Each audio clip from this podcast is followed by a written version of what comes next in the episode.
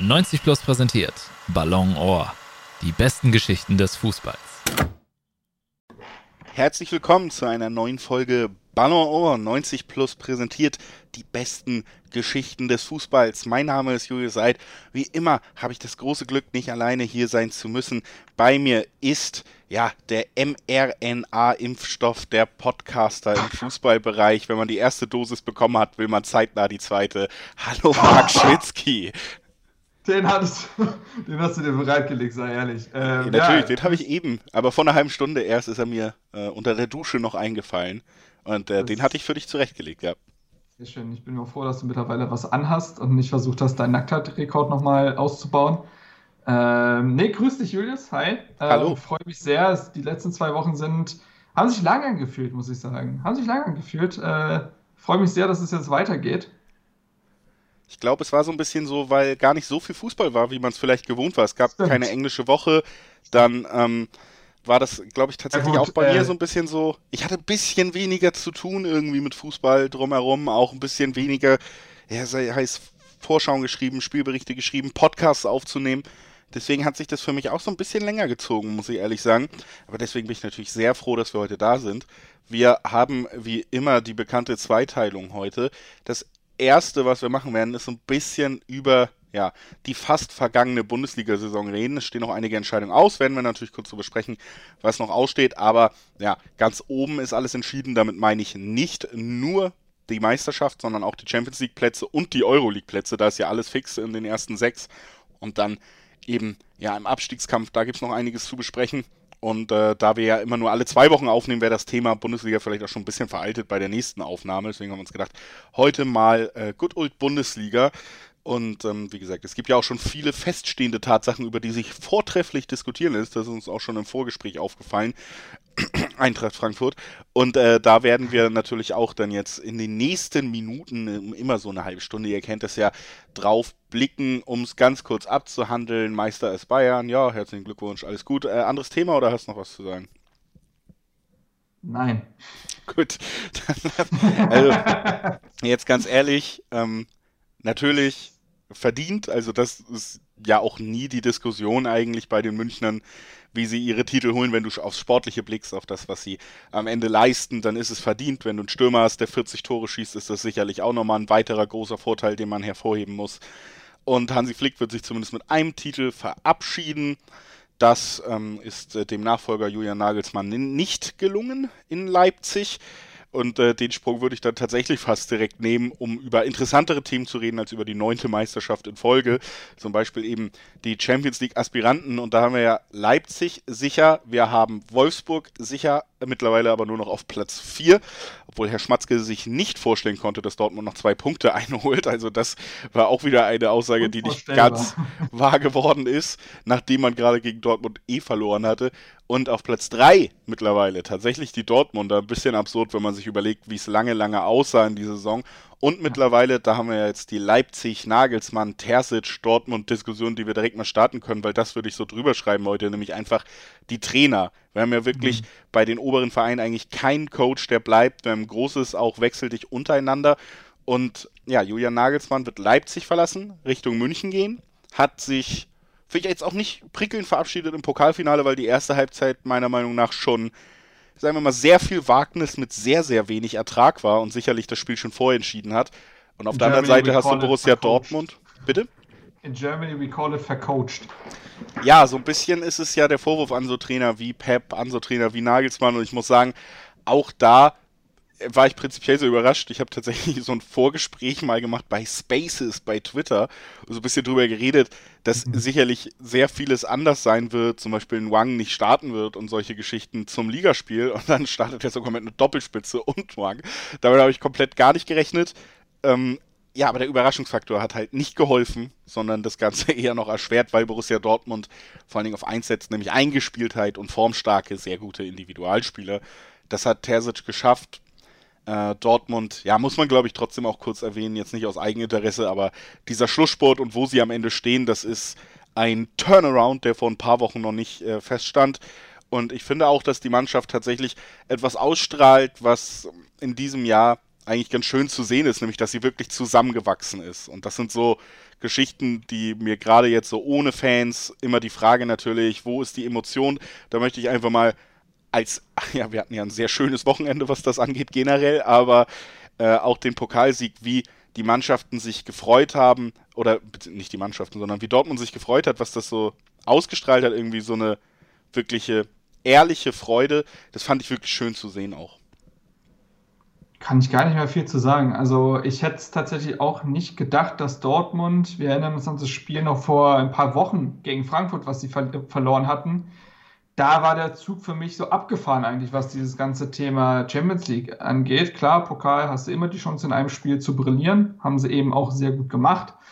Aber ich hätte tatsächlich nicht gedacht, dass Dortmund sich nochmal in diese Champions League-Ränge spielen wird. Und das haben sie ja, wie gesagt, jetzt auch fix. Ähm, Vizemeisterschaft ist weg, darum geht es dann aber auch am Ende nicht mehr. Sicherlich, wenn man jetzt noch Platz 3 irgendwie sichern, weil es am besten aussieht, aber ob das jetzt Platz 3 oder Platz 4 wird, wird denen egal sein. Sie haben es irgendwie geschafft und den Titel haben sie so oder so. Also es ist am Ende eine erfolgreiche Saison. Es, es ist eigentlich komisch, weil sie so lange eigentlich von Hadern und Tristesse und äh, von einer Trainerentlassung gezeichnet war. Ähm, deswegen ist dieser Turnaround in den letzten Wochen fühlt sich sehr antiklimatisch an irgendwie. Das ist, hätte man nicht gedacht und ähm, da hat äh, Terzic anscheinend nochmal ganze Arbeit geleistet, der in den ersten Wochen nicht äh, den Anschein hatte, das Ruder nochmal herumreißen zu können.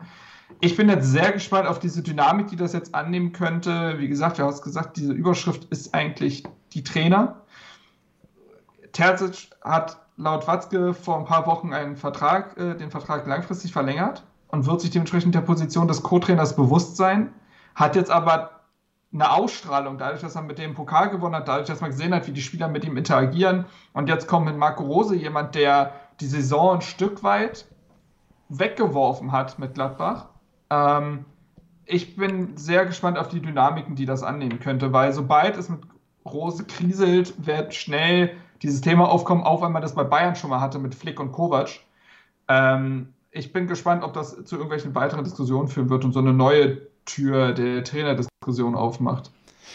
Ja, äh, es ist natürlich die Gefahr, wenn man den Blick darauf wirft, dass du da einfach äh, diesen äh, Terzic jetzt hast, der natürlich nicht nur die Erfolge vorweisen kann irgendwie, sondern vor allen Dingen ja ungemein beliebt ist bei der Fanbase. Ne? Und deswegen, ich glaube, das macht es sowieso ein bisschen schwerer, als Trainer auf jemanden zu folgen, der geliebt ist. Ne? Da musst du erstmal die Messlatte höher legen und ich denke auch so, wie Rose wie das Ganze sich jetzt gestaltet hat bei Gladbach, wird er kaum vertreten können, dass er ein noch ehrlicherer, bodenständigerer Arbeitertyp ist als Edi Terzic. Das heißt, ja. alles liegt auf dem Sportlichen. Da muss er liefern und dann wird man das Ganze gut aufnehmen. Die Frage ist natürlich dann so ein bisschen, sollte eine schnell eine Krise kommen und du hast da Terzic, der jedes Mal durchs Bild läuft und du weißt, was letzte Saison mhm. passiert ist, dann wird diese Diskussion befeuert und das ist, glaube ich, die ganz große Frage, die sich da jeder stellen muss. Will man das? Ne? Also ja, ja, ja. das hängt eher damit zusammen, weil ich finde, um das mal in die Diskussion reinzubringen, weil die, das wird mir sehr, sehr wenig bis gar nicht erwähnt, außer vielleicht mal am Rande von irgendwelchen Fans, aber in der Berichterstattung gar nicht.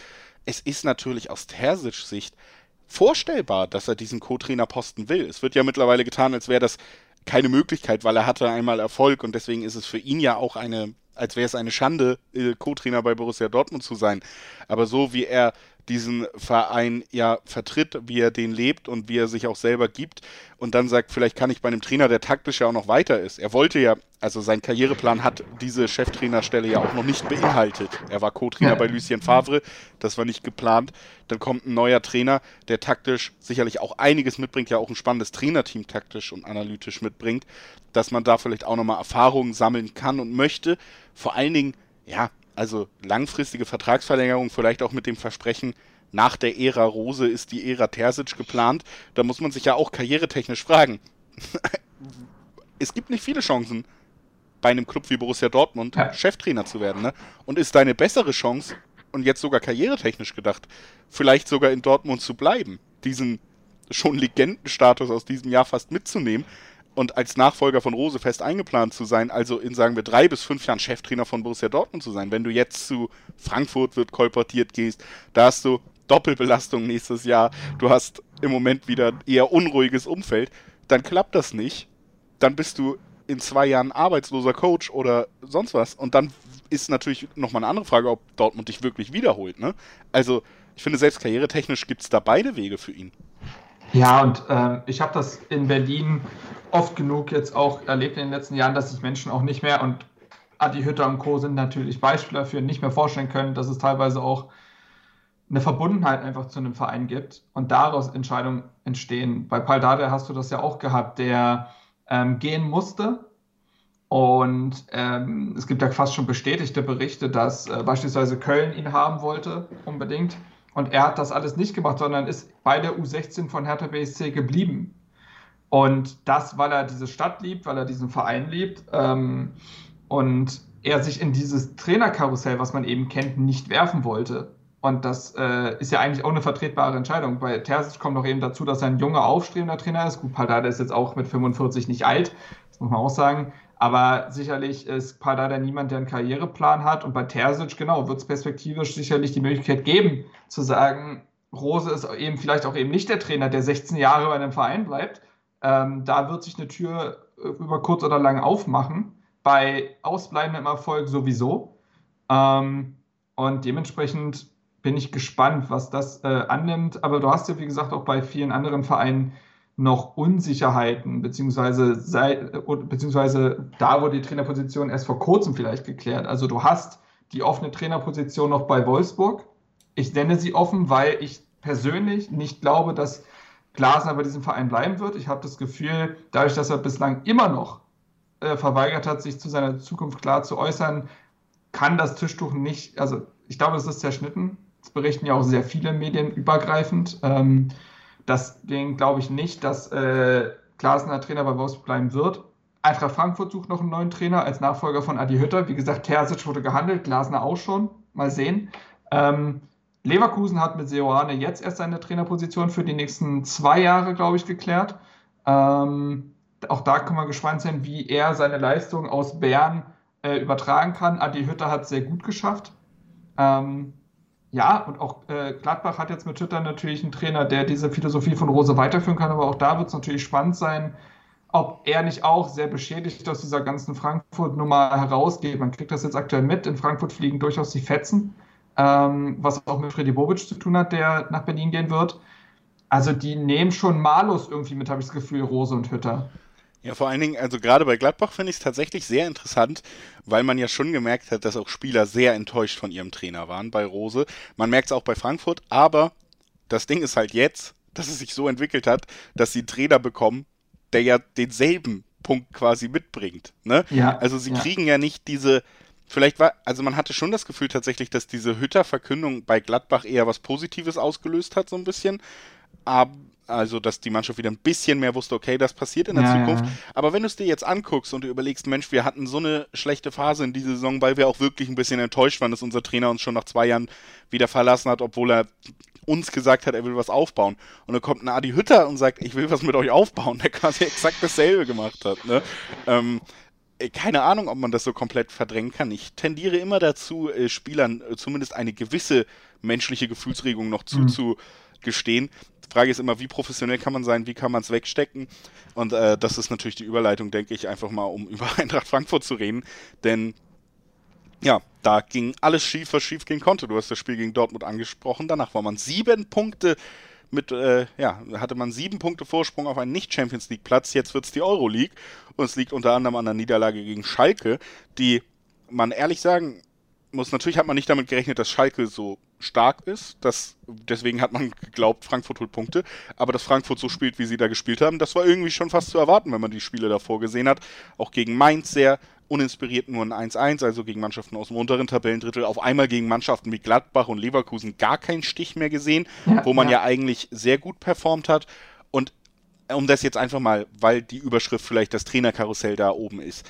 Ich muss ehrlich sagen, dass Hütter und Bobic, die Äußerungen, die sie getroffen haben und ja, meiner Meinung nach auch einfach die Zusammenhänge, die zeitlichen Zusammenhänge von dieser Schwächephase, von dem, was da passiert ist, die kann man nicht wegreden. Und sie werden sicher ihren Teil dazu beigetragen haben. Es gibt immer direkt die Gegenbewegung, jetzt zu sagen, ja, selbst wenn die Mannschaft total alle hasst, die über ihn arbeiten, muss sie gegen Schalke gewinnen und selber motiviert genug sein, die Champions League zu erreichen. Und das ist natürlich auch ein Punkt.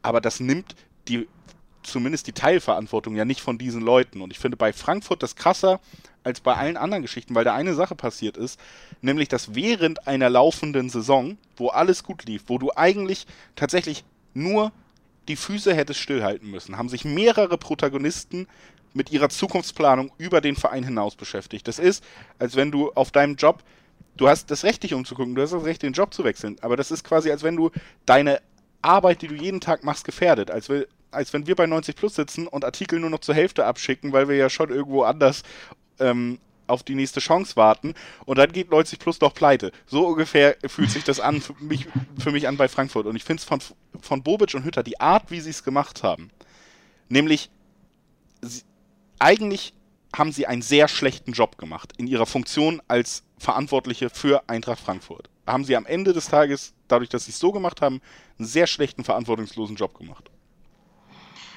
Freddy Bobisch hatte jetzt berichtet, um das nur hinzuzufügen, dass, äh, dass das so öffentlich wurde mit einer Indiskretion innerhalb des Vereins zu tun gehabt hätte und er das sich anders hätte gewünscht, aber so oder so ist es natürlich unglücklich und ja, man merkt ja jetzt, dass es, wie gesagt, Axel Hellmann, der, ich glaube, äh, Vorstandsvorsitzende. Vorstandssprecher.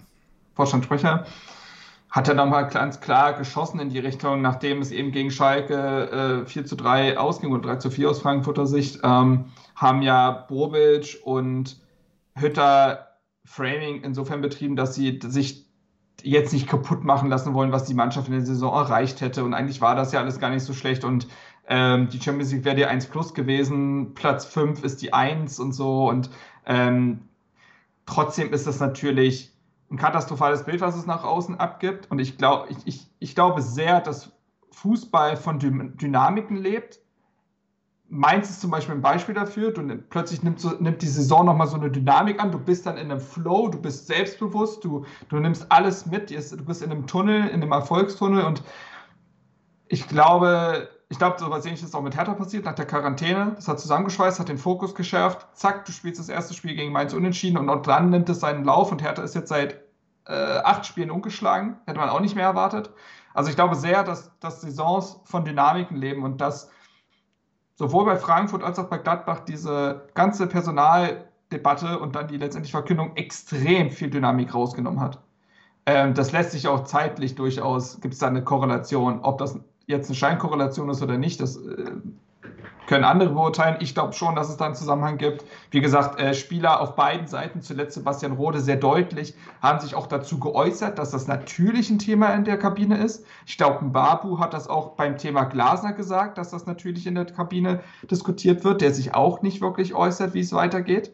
Und ich muss sagen, das hatten wir im Vorgespräch kurz, es ist, es ist für eine weitere Desillusion irgendwie im Profifußball, dass nun auch Trainer so wahnsinnig strategisch denken, was ihre Karriere angeht. Das hat es natürlich ein Stück weit immer gegeben, aber in der, in der, in dieser Öffentlichkeit so stark vertreten habe ich es noch nie gesehen, auch nicht in der Anzahl, schieren Anzahl an Trainern und das ist schon befremdlich und ich glaube, dass das was mit Spielern macht, ganz klar. Ja, und ich glaube auch, was man tatsächlich auch mal sehen konnte, so im Quervergleich ist, dass Fußball eben auch nicht nur na, es wird immer dann drüber geredet, das ist ja auch die RB-Schule, wo viele dieser Trainer, über die wir gerade sprechen, herkommen und sonst was, dass Fußball ja komplett professionalisiert wird, dass man da Akademien hat, dass man das wirklich als Business aufzieht, dass da Leute gut mit dem Geld arbeiten und sonst was. Aber Spitzensport lebt im Teilen immer auch davon, dass du dieses eine Prozent mehr hast als der Gegner, weil alle sind gut, die da teilnehmen. Und dieses ja, eine Prozent, genau, das kann genau. eben immer auch noch Emotion sein. Und ich finde, im direkten Vergleich muss man ja einfach mal sagen, schau dir mal die Ansprache an von Rose, der seine Mannschaft da teils einfach verloren hatte. Und vor allen Dingen, man muss es immer wieder als großes Negativbeispiel nehmen, weil ich es echt teilweise auch absurd fand, was da für Interviews gefallen sind nach dem Gladbach-Spiel, nach dem Main-Spiel von Hütter.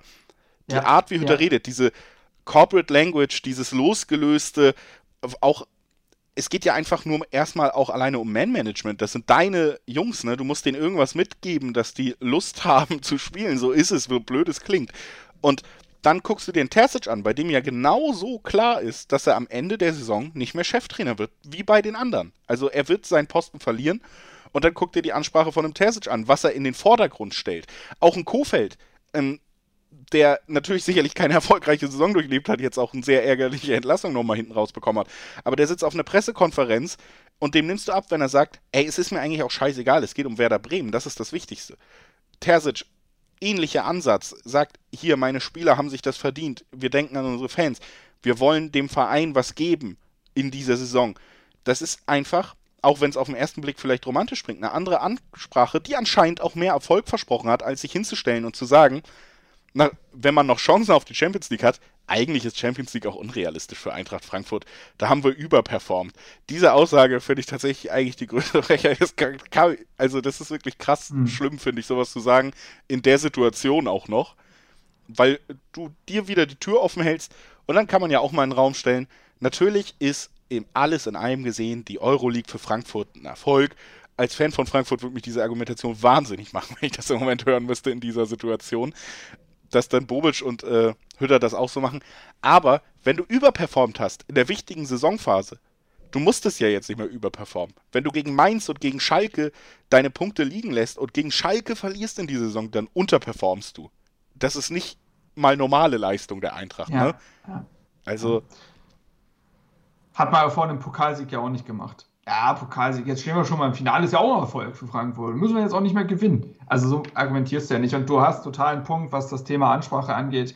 Auch das habe ich in Berlin als Quervergleich. Wir sind nun mal bei zwei Vereinen sehr nah dran und kriegen da viel mit. Und ähm, auch das habe ich in Berlin erlebt, was mit Paul Dardai und Anne Friedrich, bei beiden übrigens auch das Thema Verträge laufen quasi zum Ende der Saison aus. Man weiß nicht, wie es mit denen weitergeht, aber du weißt, dass die für diesen Verein brennen. So, beides natürlich auch verdiente Ex-Spieler und so, da ist diese besondere Note nochmal da, aber ähm, diese Ansprache hat wahnsinnig viel gemacht und hat ein Team zusammengeschweißt und den Fokus geschärft und das ist ein Riesenthema. Ganz klar, also dass du musst, Spieler müssen für ihren Trainer bereit sein, durchs Feuer zu gehen oder zumindest irgendwie für den Manager oder für, für, für irgendwen, für irgendwen, weil für die Fans ist es aktuell ja nicht so wirklich, weil du hast sie nicht im Stadion. Du kannst sie dir vorstellen. Und klar gibt es dann schon so nette Aktionen wie Plakate am Trainingsplatz und solche Geschichten, aber es ist aktuell schwierig. Äh, und diese Ansprache ist wahnsinnig wichtig. Und äh, das Menschliche spielt eine größere Rolle, als man manchmal denkt und ist dann teilweise eben genau dieser entscheidende Prozent. Und das ist bei Dortmund anscheinend auch zusammengewachsen.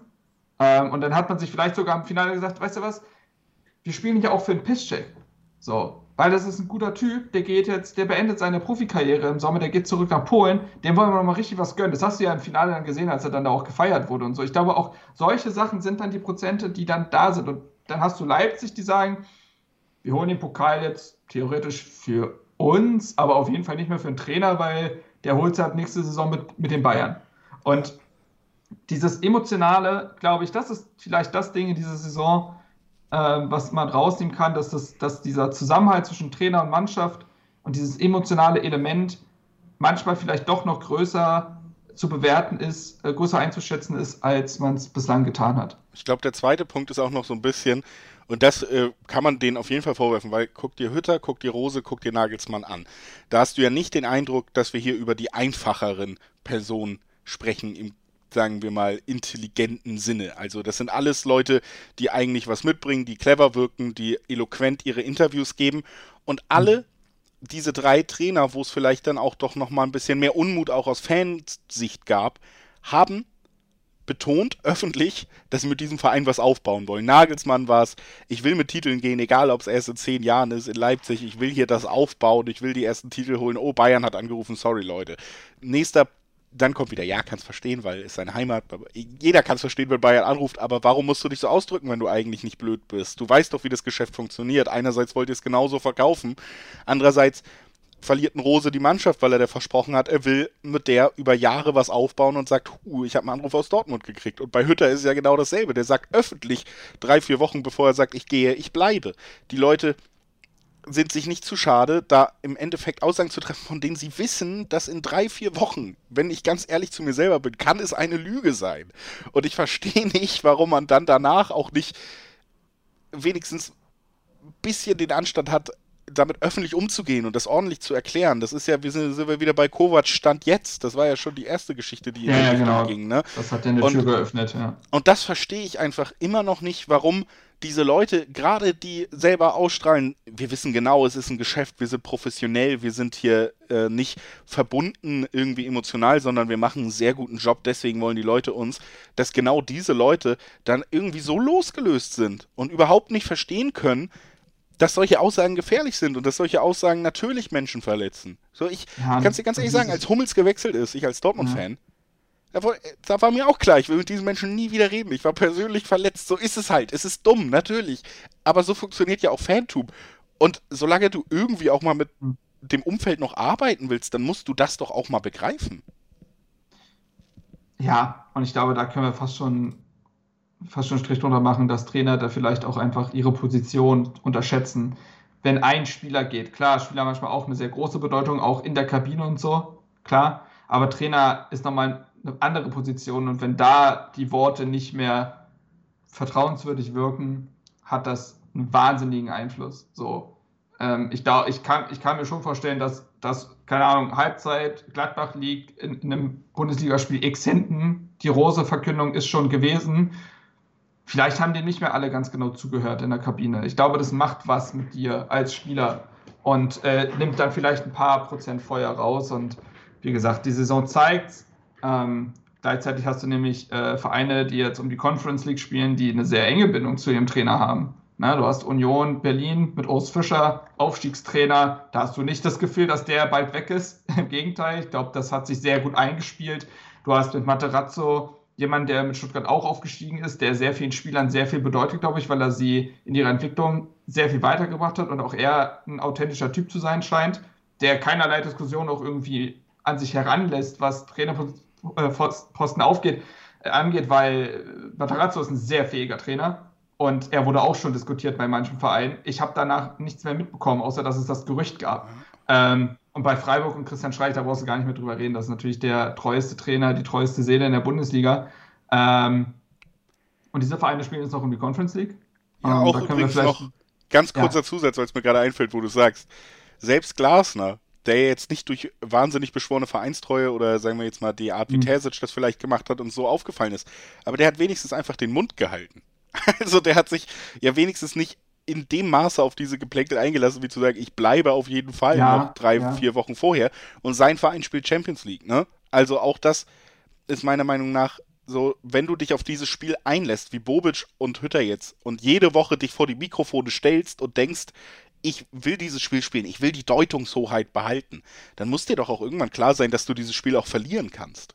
Und auch ein Bobic, heute die Aussage wieder mit 1 und 1 plus und so, und man einfach denkt, macht das nicht vielleicht mehr Sinn, das in einem Jahr in einem Interview mhm. zu sagen, wenn du auf die Zeit zurückblickst und nicht jetzt, wo Leute sauer sind? Also, ja, ich verstehe ja. es nicht. Ist richtig. Ist richtig. Ja. ja. Ähm, wollen wir kurz über die ausstehende Entscheidung noch reden, die es ja gibt? Wir haben jetzt so einen kleines, äh, kleinen Rückblick gemacht, äh, vielleicht auf so einer etwas auf so einer Metaebene. Wir haben ja jetzt nicht über die einzelnen Plätze als solche geredet, sondern eher so ein Verbunds Gespräch geführt. Aber wir können ja nochmal über die ausstehende Entscheidung sprechen, vielleicht ganz kurz. Genau. Ich habe es gerade kurz angerissen. Ähm, oder Julius hat vorhin schon vorweggenommen, dass es ja die ersten sechs Plätze schon äh, entschieden sind. Da wird sich nichts mehr dran rütteln. Es gibt ja aber die neu geschaffene Conference League. Ähm, und dort haben noch vier Bundesliga-Vereine Chance, daran teilzunehmen. Ähm, der siebte Platz reicht da dazu. Auf dem steht aktuell Union Berlin.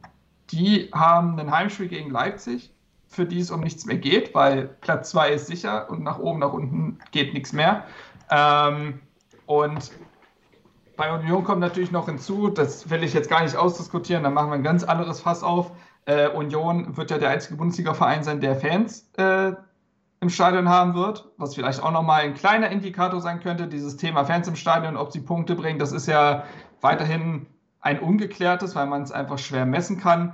Ähm, aber ja, es kann am Ende des Tages auch irgendwie, auch da entscheidende Prozente, ne? Wer weiß. Ja. Egal. Auf jeden Fall hat Union sowieso die Pole Position, weil, wenn sie gewinnen sollten gegen Leipzig, ist egal, was die Konkurrenz macht, sie werden nach Europa einziehen. Und das ist natürlich mal ganz objektiv gesehen eine riesige Leistung. Ähm, letztes Jahr aufgestiegen, da schon überraschend souverän die Klasse gehalten. Im Sommer so ein Spieler wie Anderson verloren und trotzdem einen überragenden Sommer, äh, Transfersommer hingelegt mit Kruse, Knoche und Co.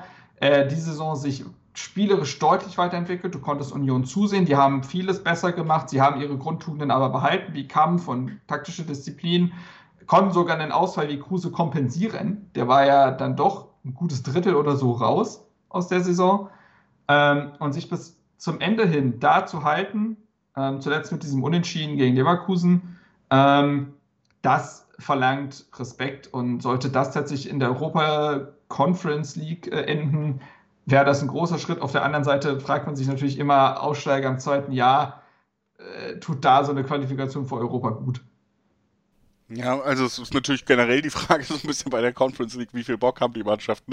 Max Kruse hat ja generell auch ja, schon gesagt, ja. so richtig Bock hätte er vielleicht auf den Wettbewerb gar nicht. Und natürlich ist es, glaube ich, gerade für so kleinere Vereine, also Gladbach, da hat es, äh, glaube ich, äh, Kramer auch gesagt und es ist zum Beispiel ja auch korrekt, bei dem Kader, den Gladbach hat, braucht Gladbach eigentlich europäischen Wettbewerb, ja. weil sonst Leute genau. nicht genug Spielzeit bekommen. Also Gladbach ist für mich in diesem ganzen Verbund der Vereine, die es noch schaffen können, nämlich Union, Freiburg, Gladbach und Stuttgart, der Verein, wo es am meisten Sinn machen würde. Was du gesagt mhm. hast, in der zweiten Saison nach Aufstieg gilt natürlich in der Saison nach Aufstieg für Stuttgart, die es auch noch schaffen könnten, rein theoretisch, noch mehr. Also auch Stuttgart hat noch die Möglichkeit, Platz 7 zu erobern, liegt zwei Punkte hinter Union. Das heißt, wenn Union verliert und äh, wenn äh, Gladbach verliert, wenn ich es richtig sehe, ja, Union und Gladbach verliert, dann ist Stuttgart auf einmal in der äh, in der Conference League. Auch Stuttgart ist natürlich die Frage dann, du gibst sogar noch so erfahrene Spieler wie Castro im Sommer ab. Da musst du nochmal anders nachlegen, als es, glaube ich, selber eingeplant war, wenn du am Ende diese Conference League erreichst. Deswegen Gladbach, glaube ich, hat den größten Anspruch, was, äh, nehmen wir es einfach mal direkt als Überleitung, um nochmal die letzte Entscheidung rüberzunehmen, relativ schlecht ist für Werder Bremen. Weil ähm, ja. Gladbach muss eigentlich unbedingt dieses Spiel gewinnen. Und Werder Bremen steht auf Platz 16 mit Thomas Schaf an der Seitenlinie und ähm, muss äh, dieses Spiel gewinnen. Und Arminia darf keine drei Punkte holen im Duell gegen Stuttgart dann hätten sie die Chance noch auf einen sicheren Platz zu springen. Ansonsten wird es mindestens der Relegationsplatz. Es könnte sogar noch der direkte Abstiegsplatz werden, wenn Köln gegen Schalke gewinnt und wenn Bielefeld gegen Stuttgart gewinnt. Also Bielefeld, Stuttgart, äh, Bielefeld, Bremen und Köln sind drei Vereine, die jetzt im Rennen sind um zwei Plätze, die man nicht haben will, nämlich Platz 17 direkter Abstieg. Da steht Köln gerade mit 30 Punkten. Platz 16 Relegationsplatz, da steht Bremen mit 31 Punkten und dann gibt es den sicheren Platz, Platz 15. Den hat im Moment Arminia Bielefeld mit 32 Punkten. Und äh, das ist natürlich auch noch spannend. Da möchte ich eigentlich mal von dir wissen, was hast du für ein hm. Gefühl? Wer, wer bleibt? Also kleine Zusatzbemerkung dazu. Äh, Werder Bremen kann tatsächlich einen Unentschieden sogar reichen, sollte Bielefeld verlieren, denn die Tordifferenz ja. spricht für Werder Bremen. Ähm, das vielleicht auch als Zusatz, das kann ja nochmal von Bedeutung werden. Es, ich, ich tue mich sehr schwer. Ich tue mich sehr schwer, weil ähm, Bielefeld hat die Saison, finde ich, bewiesen, dass man sie nicht abschreiben darf. Sie sind immer irgendwie noch oben auf gewesen, immer noch mittendrin und sie haben auch äh, Nerven und Kampfgeist bewiesen. Ja, auch mit dem äh, 1 zu 1 jetzt gegen Hoffenheim. Ähm, es gab ja diesen Last-Minute-Punkt, glaube ich, gegen Mainz. Ähm, also Bielefeld ist irgendwie die sind halt da. Das große Problem ist bei denen natürlich, dass äh, die Offensivkraft total fehlt und dass du das vielleicht nochmal brauchst, so einen Befreiungsschlag dann nochmal. Ähm, die schießen nicht viele Tore, es müsste also das wahrscheinlich ein Entscheidende sein, so ungefähr, und dann darfst du keins kassieren. Äh, Stuttgart, wie gesagt, ist noch in dieser Conference-Verlosung und Stuttgart wiederum hat es ja schon artikuliert, dass sie durchaus Bock hätten auf diese Conference League. Missland hat es gesagt, äh, man würde sich da nicht dem verwehren. Ähm, das heißt, die sind vielleicht auch nochmal motiviert, überraschenderweise da vielleicht doch noch auf den siebten Platz zu springen. Ähm, dementsprechend wird man auch da keinen unmotivierten Gegner treffen. Kann ich kurz so einen Gag unterbrechen? Immer. Wie, äh, was sagt Sven Mislintat, wenn er die Vertragsunterlagen von einem neuen Transfer einsteckt wieder? Misslintat begangen. Ach, den hatte ich schon. Hattest den hatte ich. In diesem Podcast? Nein, aber cool. ich habe doch mal diesen innerlich langen Artikel über, bei 90 Plus geschrieben über VfB Stuttgart. Und da hatte ich das als Zwischenüberschrift. Und ich sag mal so, das, das wurde rauszensiert. Das wurde rauszensiert. ja, keine Ahnung, wer dagegen gelesen hat. Aber, Ja, aber naja, ich habe ähm. den, ich hab den einfach rausgesch rauskopiert, um ihn hier selber benutzen zu können, schon mal. Ja, wahrscheinlich. Kopieren naja, egal. Also dementsprechend, äh, Bielefeld ähm, hat noch Chancen, das sehe ich total. Bremen wirkt am totesten. Ist das noch Deutsch? Ähm, ja, toter wenigsten als, lebendig. toter als So. tot kann man nicht sein. Ja, sie wirken am wenigsten lebendig. Ja. So, ähm, das ist. Ich würde fast sagen, dass der Abstieg verdient wäre. Es tut mir leid, aber es wäre das Resultat eines kollektiven Versagens und einer Misswirtschaft der letzten Jahre. Auch wenn ich Werder Bremen gerne in der Bundesliga behalten würde, rein objektiv, oder, oder was heißt objektiv, rein persönlich in dem Fall, weil Werder Bremen wichtiger irgendwie Bestandteil der Bundesliga ist, finde ich. Ähm, und man nach dem HSV jetzt nicht vielleicht den nächsten großen Deutschclub, äh, Nordclub da verlieren sollte. Ähm, Deutschclub, auch schön. Ich muss ein bisschen Sorry, lachen. ich hoffe, ich war gerade bei Norddeutschland und dann, naja. Ähm, ich, ich, dieser Move, jetzt nochmal Thomas Schaf zu installieren, nachdem man vor ein paar Wochen noch gesagt hat, ja, in der Konstellation, und das war eben Florian Kofeld, sehen wir uns schon noch präpariert, den Abstieg zu verhindern. Klar, man muss sich immer neu hinterfragen und so, und trotzdem ist das kein gutes Bild, was es nach außen abgibt. Thomas Schaf ist jetzt auch, sagen wir mal, ein bisschen länger raus gewesen. Klar, er soll die etwaigen äh, Spiele dann noch in der Relegation betreuen. Aber sagen wir jetzt mal, es geht nur um dieses Spiel, dann ist das einfach ein so kurzsichtiger Move, den ich nicht ganz nachvollziehen kann. Ähm, Ja, ist ja bei Köln aber schwer. dann auch, um das abzuschließen, eigentlich dasselbe. Natürlich haben die ein bisschen eher Funke geholt und dadurch auch tatsächlich ja nochmal Punkte gesammelt, aber muss auch sagen, auch da war schon lange, lange absehbar, dass das mit Gisdol eigentlich keine sehr gute Idee ist und dass es nicht funktioniert. Auch da hätte man vielleicht eher reagieren können, um sich gar nicht so in diesen Gefilden wiederzufinden. Ich ähm, sage dir jetzt, wie das laufen wird, meiner Meinung nach. Es bleibt alles so, wie es ist. Ich hätte nämlich auch gesagt, da sind wir uns tatsächlich einig, Julius, weil ich habe dieses Spiel ja jetzt, also das rettende Spiel für Hertha, das Unentschieden gegen Köln, habe ich ja gesehen. Äh, dementsprechend ist Hertha ja nicht mehr in der Verlosung, aber ich habe da auch mich über, sehr über Köln gewundert.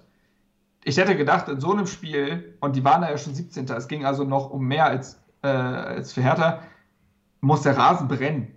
Und das hat er nicht. Ich war total irritiert von dieser Leistung von Köln. Sie war nicht schlecht, aber sie war eher so, als wenn Köln jetzt selber noch irgendwie, ja, in so einer Hoffenheim-Position wäre, wo man sagt, eigentlich haben wir es schon sicher, aber einen Punkt nehmen wir auch mit, dann haben wir es ganz sicher. Das wirkte nicht wie, wir sind verdammt nochmal 17. Ich weiß nicht, äh, ob da die Angst vorm Verlieren größer ist, als irgendwie die Lust zu gewinnen. Das klang jetzt sehr phrasenschweinerisch, aber naja. Äh, die haben jetzt das Spiel gegen Schalke. Schalke hat gegen Frankfurt gewonnen. Schalke Haben hat besser gespielt als Köln in der gesamten Saison. Das ist nämlich auch der Punkt. Natürlich Ja, spielt Schalke eine unfassbar schlechte Saison, aber gut, du hast einfach auch ein paar Punkte. Du hast jetzt den Druck komplett weg. Es ist eine komplett andere Mannschaft. Du hattest jetzt auch noch diese Corona-Fälle. Du hast einfach junge Spieler und äh, dass Nachwuchsarbeit auf Schalke jetzt nicht äh, das Schlechteste ist, was du in Deutschland findest. Das ist ja auch schon seit längerem bekannt. Und die hatten Lust und die hatten äh, Schwung und ich sage jetzt nicht, die können diese Leistung aufrechterhalten, aber ähm, ich sehe auch Schalke dann, wenn die es endlich mal schaffen, das zu spielen, was sie könnten, dann sind sie ja keine schlechtere Truppe als Köln.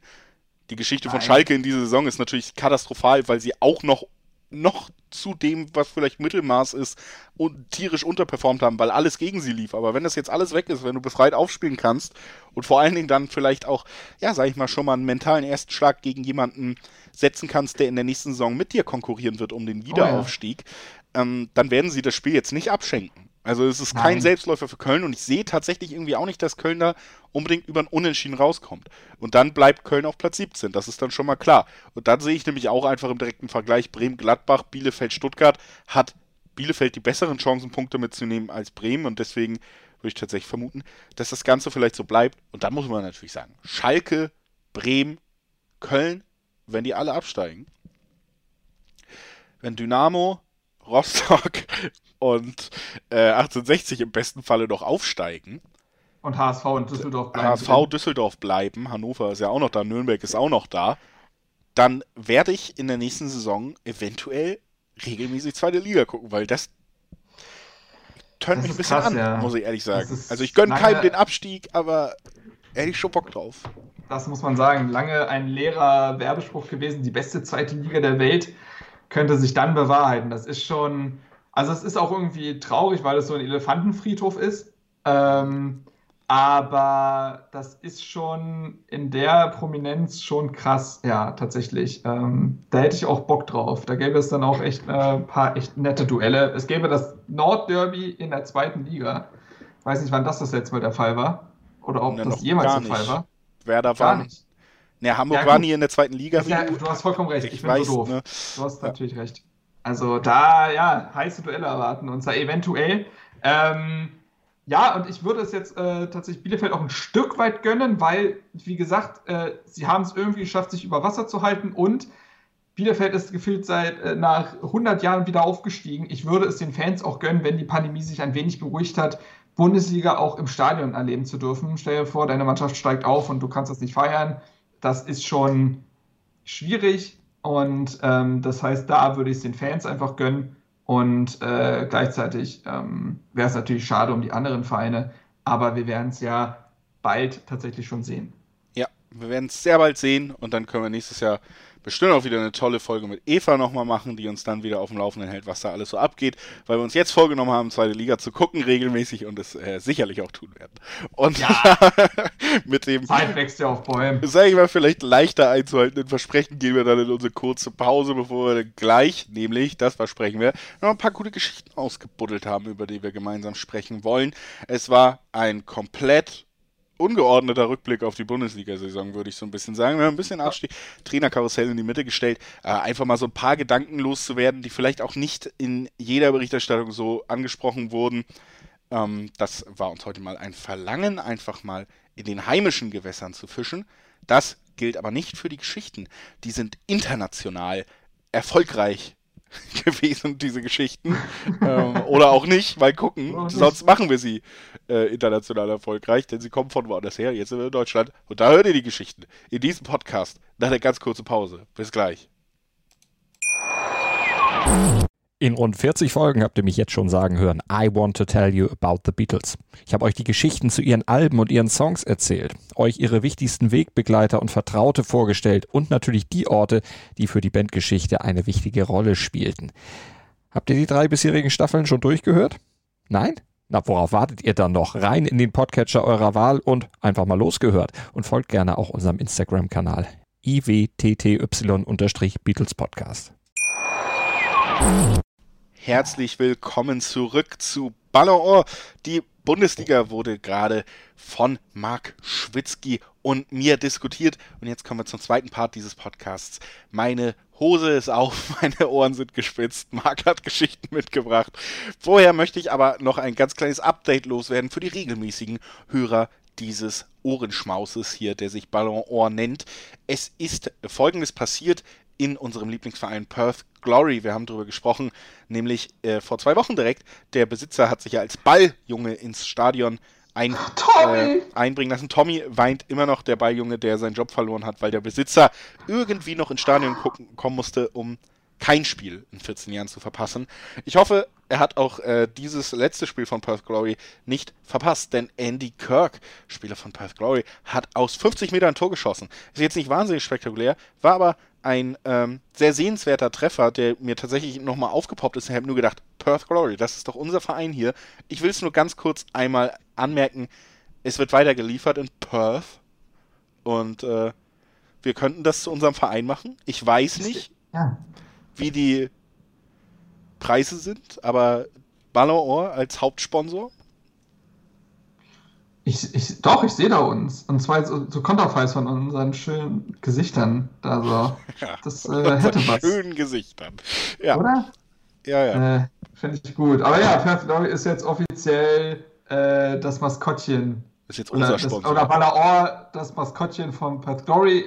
Es ist eine, es ist eine wechselhafte Beziehung. Wir, aber ja, wir gehören jetzt zusammen. Wir sind unzertrennlich. Ja, und irgendwann werden wir Tommy seinen gerechtfertigten Platz noch ermöglichen innerhalb dieser Connections. Ich werde mich, das verspreche ich jetzt wirklich, ich werde mich jetzt mal in den nächsten Wochen an Perth Glory wenden. Vielleicht kriegen wir da mal irgendwie einen O-Ton geschickt aus Australien. Vielleicht haben die Lust mal, sich auszutauschen. vielleicht schon für den nächsten Podcast. Das wäre. Wir, haben da. wir hatten da sogar eine deutsche Stimme. stimmt. Da werden wir uns direkt mal dran wenden, was da so abgeht in Perth. Und ähm, kommen jetzt dann zur richtigen ersten Geschichte, die wir heute haben. Ich habe so eine Mischung aus äh, verschiedenen Sachen. Immer alles äh, spielt in England tatsächlich. Wir haben eine große englische Runde hier für dich noch, aber du kannst gerne erstmal beginnen. Na gut. Also ja, tatsächlich haben wir die letzten Wochen eigentlich schon genug Geschichten geliefert, wenn man ehrlich ist, die uns die Arbeit ersparen. Alisson trifft in der 95. Minute zum 2 zu 1 für Ja, das wollte ich, um das kurz zu sagen, die hatte ich natürlich auch kurz.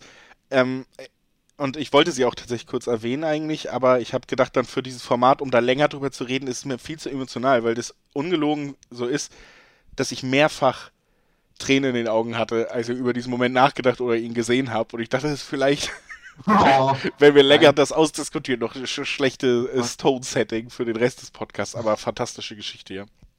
Ja, wir wollen Julius nicht wimmern hören. Also ich habe ja auch ein Herz für Liverpool, aber ich bin einfach, ich bin echt ein Mann. Ich reiße mich doch noch zusammen. Ja, da geht es ja nicht um Liverpool, sondern die ganze Geschichte mit seinem Vater. Und ehrlich, also ich muss das mal sagen, so die.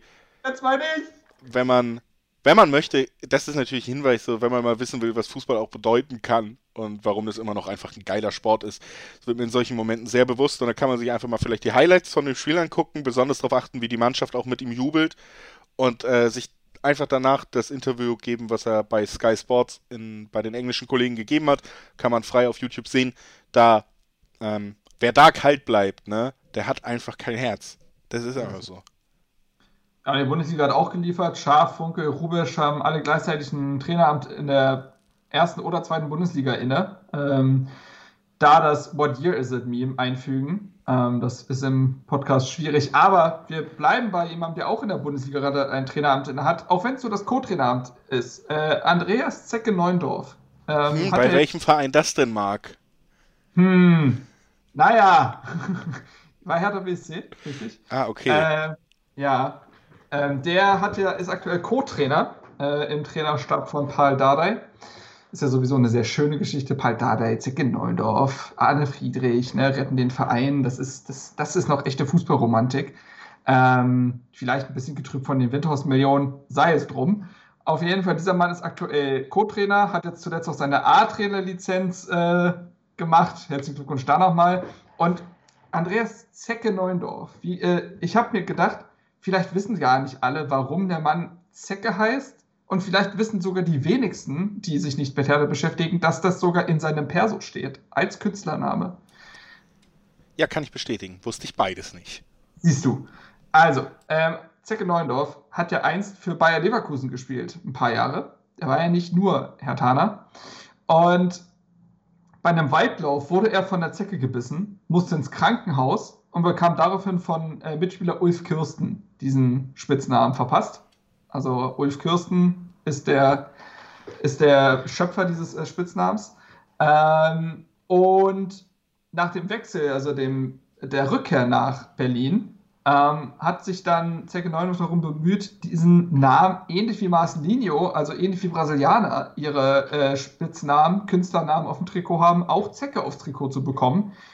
Äh, der DFB damals ja noch DFB, erlaubte zwar Künstlernamen, jedoch nur solche, die auch im Personalausweis eingetragen sind. So, was machst du denn dann? Ja, einen Personalausweis eintragen, ne? Ja, aber wie machst du das? Geht ja nicht einfach so. Kannst ja nicht plötzlich Klabautermann dir äh, im Perso schreiben. Gut, so. dann sollte ich mir nicht anmerken lassen, dass du gerade einen meiner zwei großen Lebensträume zerstört hast. Weiter bitte. Apropos Tränen. Nein, also, so. Und Zecke und Hertha haben sich dann überlegt, ach, weißt du was, ich male jetzt einfach zwei Bilder, versteigere die, 2001 war das, und dann bin ich, darf ich mich offiziell Künstler nennen, weil ich für meine Kunst Geld bekommen habe. So, wurde natürlich wohltätiger Zweck, dies, das. Aber auf jeden Fall hat er dann äh, diesen Künstlernamen Zecke in seinen Pass schreiben dürfen. Und seitdem äh, führt er diesen Namen. Ähm, und, kleiner Side-Fact, diese Tradition des Malens wird mittlerweile bei Hertha BSC auch weitergeführt in Person von Lukas Klünter, der ähm, im Frühjahr 2020, damals ne, die Zeit vor dem Restart, äh, die Spieler waren zu Hause, dachte, ist dem die Decke auf den Kopf gefallen. Er wollte 24 Stunden lang äh, Playstation spielen ähm, und hat sich gedacht, na gut, dann, dann fange ich einfach an zu malen. Und äh, auch da sind jetzt mittlerweile zwei Bilder entstanden und der wird das sicherlich weiterführen. Also ähm, ja, Hertha auch einfach ein Verein der Kunstkonnoisseure. Ja, so wie die ganze Stadt Berlin ein wahres Kunstwerk fürs Auge. Auf jeden Fall muss Ich man. da ein bisschen äh, Sarkasmus raus. Nein, nein, nein, gar nicht. Aber ich habe dann trotzdem nochmal die Frage, weil so kompliziert ist es dann ja doch nicht anscheinend. Wenn ich jetzt zwei Bilder verkaufe, kann ich doch noch Klabautermann in mein Außerschreiben oder wie? Da musst, du, da musst du dich natürlich mit dem jeweiligen Amt auseinandersetzen. Das weiß ich nicht so genau, wie das ist. Ähm, ob das eine offizielle, äh, weiß ich nicht, äh, Versteigerung ist oder ob das reicht, wenn den Kumpel einen Fünfer in die Hand drückt. Ähm, das glaube ich tatsächlich nicht. Das muss schon wahrscheinlich irgendwie dokumentierbar sein. Vielleicht musst du das richtig so ein Rechnungsschreiben an, aufsetzen und so. Ich weiß es nicht genau. Ja, aber unmöglich ist es auf jeden Fall nicht. Wir werden euch auf dem Laufenden halten, wie ich mich dann ab der nächsten Folge offiziell auch nennen darf. Es gibt da nachher, schickt gerne Vorschläge. So können wir es ja vielleicht auch halten. Äh, ich habe Kannst für du, dich. warte, ganz kurz, kannst bitte, du, ja. dich, äh, kannst du als Künstler sowas wie gelegen benutzen? Gelegenheit. Ja, Wie ich ist weiß. Gelegenheit? Eist. Ja, auch schön. Danke. Bär. Wäre dann ja bär, bereit. Also es geht einiges, So, also da gibt es so viele Möglichkeiten. Ja, tatsächlich auch viele schon ausgelotet. Äh, mein Name ist Julius, der coolste im Schulbus. Das ist die Signature Line. Äh, damit wird gebattle-rappt. Bei mir. So geht's immer los. so, ähm, vom Schulbus in die Premier League. Ich habe einfach nur mal zwei interessante Torschützenstatistiken, die ich beide tatsächlich relativ schnell hintereinander gesehen habe, deswegen gedacht habe, ich packe das mal so in einen Slot und äh, sag dir einfach mal zwei, äh, fand ich ganz unterhaltsame Torschützenstatistiken. Erstens einfach mal so in den Raum gestellt, den äh, Top-Torschützen von Chelsea in dieser Saison. Weißt du, wer das ist? Top-Torschütze von Chelsea. 200, Warte über mal. 200 Millionen in die Offensive investiert. Aber was? Nee, warte mal, es ist nicht, es ist nicht Timo Werner, es ist nicht Kai Havertz. Ist es hm, Mason Mount? Es ist Jorginho, Jorginho? defensiver Mittelfeldspieler. Und jetzt kommt das Schönste daran. Das ist er, weil er sieben Elfmeter reingeschossen hat. Sonst hat er auch keinen Treffer erzielt. Also er hat Genau. wirklich mit sieben Elfmetern führt er das Torschützenboard von Chelsea in dieser Saison an. Ja, eine starke Defensive hat sie ins Champions League Finale geführt, seit Thomas Tuchel übernommen hat. Aber offensiv, das äh, wird nicht nur doof, ja, durch einen Blick aufs Feld relativ schnell sichtbar. Jorginho und Rüdiger, der Innenverteidiger, haben übrigens die Siegtreffer gestern gegen Leicester erzielt. Auch das unterstreicht es nochmal. Offensiv, da gibt es noch einiges zu tun, würde ich sagen, für Herrn Tuchel auf jeden Fall. Mal gucken, wie sich das im Champions League-Finale gestaltet. Die zweite Geschichte, die ist eigentlich noch ein bisschen besser. Pass auf. Il Nacho von Leicester hat es geschafft, ein, ja, etwas zu schaffen, was noch nie jemand vor ihm geschafft hat. In einer Premier League-Saison hat er an jedem von sieben Wochentagen einmal getroffen. Montag, ist- Dienstag, Mittwoch, Donnerstag, Freitag, Samstag, Sonntag, jeweils ein Il Hinacho-Tor gab es da in dieser Saison. Und ähm, das ist eine einmalige Statistik, die wir vielleicht auch nie wieder so sehen werden, weil ich glaube, der Spielplan natürlich auch äh, durch diese Corona-Geschichte Mhm. auch sehr, sehr äh, eng zusammengerückt wurde. England war ja tatsächlich wahnsinnig zerrissen. Ich muss das teilweise ja auch immer noch ein bisschen mitbegleiten. Und dann ähm, ist es wirklich selten übersichtlich gewesen, welcher Spieltag gerade läuft, wann welche Mannschaft spielt. Es gab fast jedes, jeden Tag ein Spiel. Es wird sich vielleicht auch widerlegen, wenn die ganze Welt ein wenig normaler geworden ist, was die Pandemie angeht. Also vielleicht ein Rekord für die Ewigkeit, Elinacho, der Wochentreffer. Ja, wie du richtig gesagt hast, wahrscheinlich ein Rekord für die Ewigkeit. Den kann man sich dann aufs äh, Quartett äh, schreiben. Wobei, sowas gibt es dann meistens gar nicht im Quartett. Ge Spielen heutzutage Leute noch Quartett? Das frage ich mich gerade. Wahrscheinlich nicht. Ist nicht Ja. mehr so das. Aber ich, ich weiß noch, äh, Fun Fact dazu, ich weiß noch, wie ich in äh, Stuttgart hat ja 2007, 2006 die Meisterschaft geholt, ich weiß nicht mehr ganz genau. Äh, und dann war ich wenig später mit meinen Eltern in Stuttgart zufällig und ich fand Mario Gomez damals sehr, sehr, sehr cool und wollte unbedingt ein Trikot haben, aber meine Eltern waren dreisterweise nicht der Meinung, äh, mal spontan 70 bis 80 Euro für ein Trikot auszugeben. Es wurde dann VfB-Quartett. Das habe ich heute noch. Ja? Mhm. Das ist eigentlich eine gute Frage. Ich habe da tatsächlich auch letztens drüber nachgedacht, warum es das nicht so richtig als App gibt. Also es gibt ja sogar so Skat und alles Mögliche. Und warum es da noch nicht vielleicht so ein wirklich so ein Fußballerquartett, wie man es kennt, für die ganzen Leute, die eigentlich auch so ein bisschen Bock auf Retro und sonst was. Das ist ja genau unsere Generation, Aber die du abgreifen halt- kannst. Das ist so auch so eine Marktlücke, die ich schon mal mit Marcel, Co-Gründer von Hertha Base, darüber nachgedacht habe. Wir alle sind ja in diesen 2000ern hängen geblieben. Ne? Also Mimun Asuak und so, das sind ja Namen, das, das sind ja Legenden für uns so. Und ähm, ich glaube, wenn man da ein Quartett machen würde, aber das dürfen wir jetzt nicht laut sagen eigentlich, ne? Ähm, ja, blöd, dass wir in dieser Sendung leider nicht schneiden. Da können wir leider nichts tun. Aber. Verdammt! Ähm, nee, aber nochmal, um den Bogen zu spannen, jetzt sind wir ein bisschen abgeschweift. Aber das gehört ja, wie gesagt, das ist ja auch quasi der dritte unbekannte Teil dieses Podcasts. Äh, sehr schöne Geschichte. Äh, freut mich für den Ian Nacho. Äh, vielleicht kann er irgendwann die, die Nachfolge von Jamie Vardy antreten bei Leicester. Wer weiß, der wird ja auch nicht mehr jünger. Ähm, aber ich würde aber nicht bei. schlechter. Aber auch nicht schlechter, ne? Nee, nicht so wirklich. Wobei hatte der diese Saison nicht so eine, tatsächlich mal eine so eine Torflaute?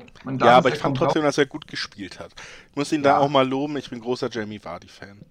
Ja, guter Mann. Seine Geschichte ist ja leider schon zu bekannt, glaube ich, als Ja. dass wir sie noch äh, präsentieren könnten. Sei es drum, ich bleibe im Sturmzentrum und leite über zu Brian äh, Brobey. Den kennt man. Das ist eines der, ja, ich würde sagen, größten Stürmertalente durchaus Europas. Ähm, beim, bei Ajax Amsterdam ausgebildet. Und äh, Leipzig war, äh, war der Glückliche, der ihn im März ablösefrei unter Vertrag nehmen konnte, da sein Vertrag äh, in Amsterdam ausgelaufen ist oder zum Saisonende ausläuft. Ähm, konnte man natürlich feiern, ne? wie alt ist der Junge? 19 oder so? Äh, genau, 19, riesiges Talent, hat sogar schon in der Champions League äh, gespielt und in der Europa League sogar drei Dinger gemacht und ja, äh, da hat man sich die Sturm-Hoffnung schon mal gesichert für die nächsten Jahre. Das ist ja sowieso so ein Proble Problemzentrum bei Leipzig zuletzt. Ähm, es hat aber fast eine Rolle rückwärts gegeben, könnte man fast sagen. Ich habe es jetzt mal das Hin und Her des Brian Brobey genannt, denn ähm, die niederländische Zeitung Football International, lage mich nicht darauf fest, dass das so ausgesprochen wird, aber Mit V-O-E, ne? ja. Ja. Ja. Äh, berichtete zuletzt, äh, vor knapp einer Woche war das, dass Ajax darum bemüht wäre, Brobey zurückzuholen, weil der offenbar den Willen hat, seinen Vertrag, der bis 2025 gültig ist, wieder aufzulösen. Ähm, Grund hierfür ist, dass sowohl Krösche, der ihn geholt hat als Manager, als auch Trainer Nagelsmann, unter dem er gespielt hätte, im Sommer gar nicht mehr da sind. Und der wahrscheinlich kurz so da saß, äh, pff, habt ja irgendwie noch zu anderen Konditionen das Ding unterschrieben, weiß ich jetzt nicht. Ähm, und da hatte sich dann sogar äh, der Trainer Ten Haag zu geäußert, der sagte, ich würde das gut finden, überraschend. Ähm, ich habe mit Marc Overmars, das ist der Ajax Sportdirektor, gesprochen, der sei da dran, der würde da dran arbeiten. Ähm, und da schien es schon fast dazu zu kommen, dass Brobey irgendwie doch nochmal äh, in Ajax bleiben würde. In Ajax, bei Ajax in Amsterdam. Ähm, dann hat aber der Kicker der ganzen Sache so ein bisschen Wind aus, den Wind aus den Segeln genommen und berichtet, dass tatsächlich kein Verantwortlicher an äh, Leipzig herangetreten ist. Dementsprechend liegt so eine Anfrage gar nicht vor. Vielleicht hat man sich dann nochmal darauf besinnt, dass das wahrscheinlich Quatsch ist, weil der Vertrag ist unterschrieben, als ob Leipzig jetzt sagt, nee, nee, ist richtig, wir lassen den nochmal für laut ziehen. Mach's gut, Junge, war eine kurze Nummer. Ähm, und das hatte auch Florian Scholz, der kaufmännische Leiter von Leipzig, nochmal gesagt, dass äh, das für sie überhaupt kein Thema ist. So, und man sich auf ihn freut und im Austausch ist und gut ist. Ähm, aber das fand ich insgesamt dann doch irgendwie eine lustige Geschichte, weil äh, ja, es ist nämlich genau das Ding, ne? Du bist Brian Brobey, du denkst dir, ey, ich bin 19, ich habe jetzt die ersten Schritte gemacht im Fußball, jetzt wechsle ich nach Leipzig, kommt zu Nagelsmann, der so viele Spieler schon besser gemacht hat und Krösche, der auf solche Spieler setzt und, hm, und dann sind die einfach nicht mehr da. Ja, es zeigt diese Schnelllebigkeit in dem Business, die natürlich auch irgendwie, ja, wie man sieht, sogar vor solchen Entscheidungen, die man irgendwie ein, zwei Monate vorher trifft, nicht so richtig Halt machen. Und das ist ja wirklich so, gerade als junger Spieler, es wird so oft drüber geredet, auch als riesiges Talent, du musst die richtigen Schritte machen, du musst die richtigen Entscheidungen treffen. Und damit hängt natürlich auch zusammen, unter welchem Trainer will ich arbeiten. Du unterhältst dich mit dem Trainer, bevor du einen Vertrag unterschreibst. Und äh, ja, was Trainer dann äh, doch relativ schnell den Posten wechseln können, das hatten wir ja auch schon im ersten Teil dieses Podcasts besprochen. Der Bogen ist gespannt, ja. Ja. Aber es hat sich auf jeden Fall nicht so wirklich bewahrheitet. Brobby soll kommen. Die große Frage ist nur, kommt er mit dem Zug, mit dem Flugzeug oder mit dem Brobby-Car? Ach so, haha. Dankeschön. Ei, ei, ei, ei, ei, ei. Das ist immer so schlimm. Mir werden hier gefühlt meine Grenzen aufgezeigt, weil ich ja in, meine, in meiner Blase so als der äh, Flachwitzkönig gelte. Ähm, und dann komme ich hier rein und stehe vom Kaiser. Also Ja. das ist halt auch. Die Leute mit den eigenen Waffen schlagen. Du müsstest mich mal sehen, wenn ich äh, mit anderen rede, da bin ich, da ist mein Humor dann auf einem ganz anderen Level auf einmal. Ganz anderes Level, ja. Ganz anderes Level noch, ja. Mhm. Ganz feine Klinge. Kann man leider nirgendwo abrufen, aber ist so, verspreche ich euch. ähm, ja, auf jeden Fall. Weil ich, ich habe den nächsten England-Umschlag noch im Gepäck. Hinten raus. Ja, gib mir. Wenn du möchtest. Wir hatten ja eben englische Torschützen und jetzt habe ich englische. Innenverteidiger-Legenden. Zwei an der Zahl. Über beide habe ich eine kleine, aber unterhaltsame Geschichte rausgefunden.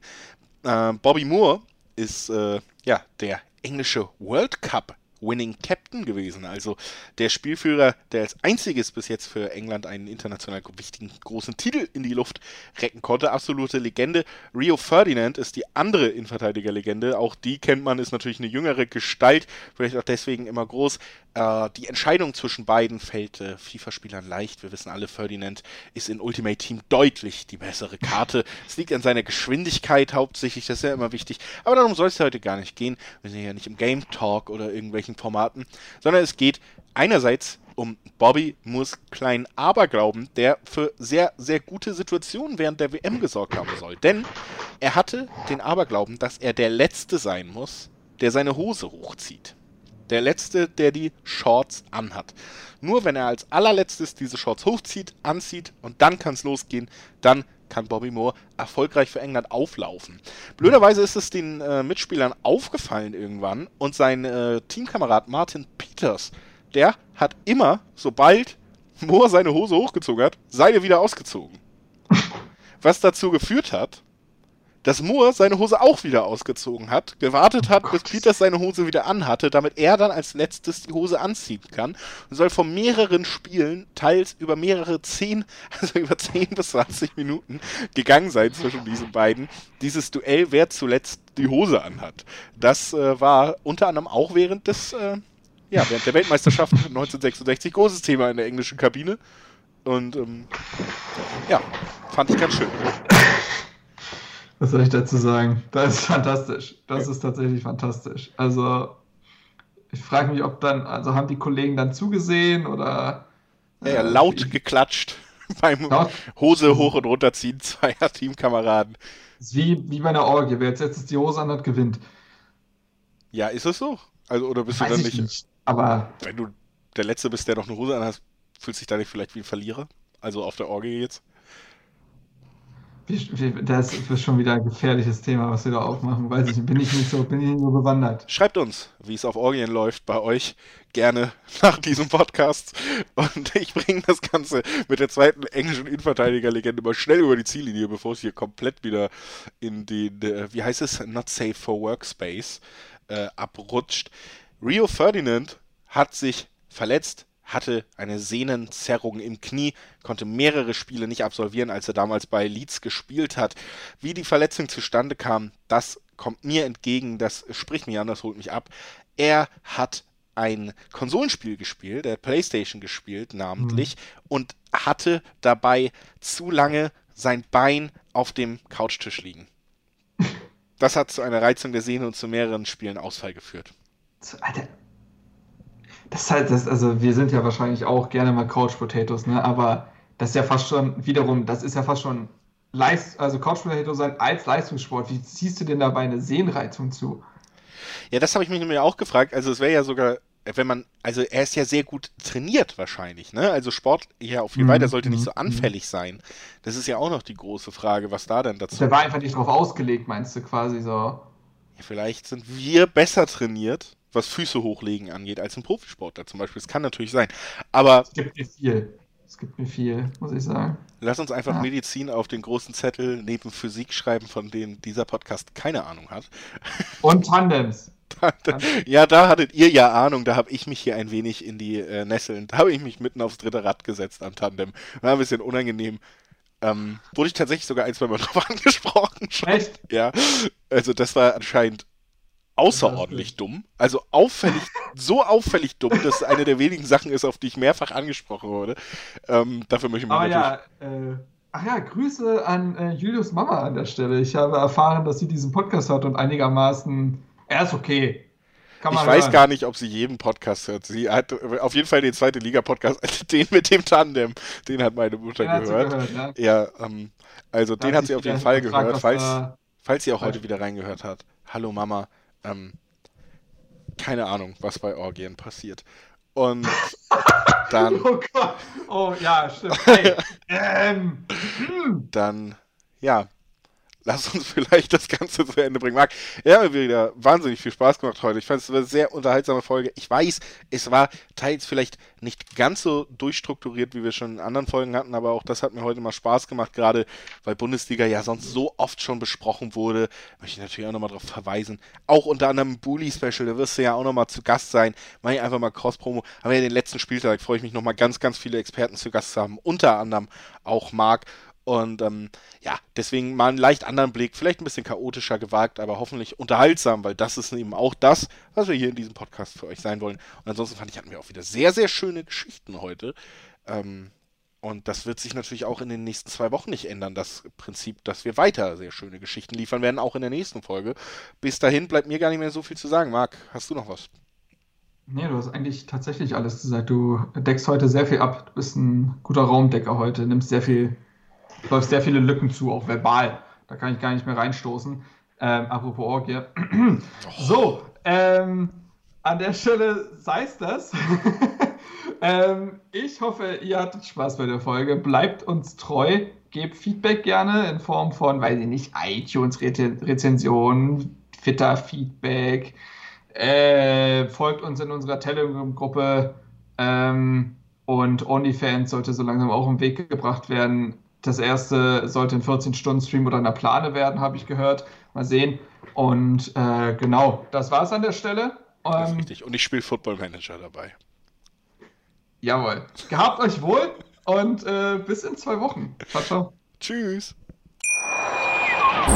Wie baut man eine harmonische Beziehung zu seinem Hund auf? Puh, gar nicht so leicht. Und deshalb frage ich nach, wie es anderen Hundeeltern gelingt, beziehungsweise wie die daran arbeiten.